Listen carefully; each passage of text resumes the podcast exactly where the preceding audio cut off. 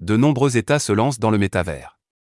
Projetant de créer des espaces numériques virtuels, doublures du monde réel, où les citoyens pourront travailler, vaquer à leurs occupations et bénéficier de multiples services.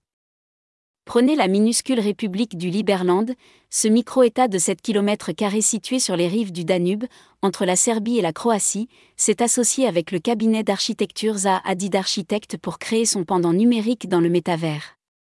Ce projet ambitieux prendra la forme d'une petite ville virtuelle composée de bâtiments futuristes aux courbes arrondies, dans le style architectural qui a fait connaître la regrettée lauréate du prix Pritzker 2004.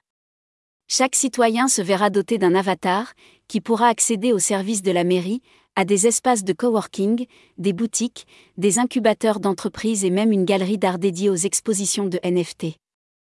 Direction maintenant les Caraïbes, la petite île de la Barbade se lance aussi dans le métavers. Elle va ouvrir une ambassade sur la plateforme virtuelle Decentraland, celle-là même qui a hébergé récemment la première Fashion Week virtuelle.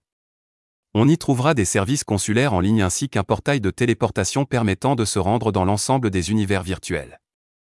En Corée du Sud, Séoul veut devenir la première grande métropole à s'installer dans cet univers aux possibilités infinies.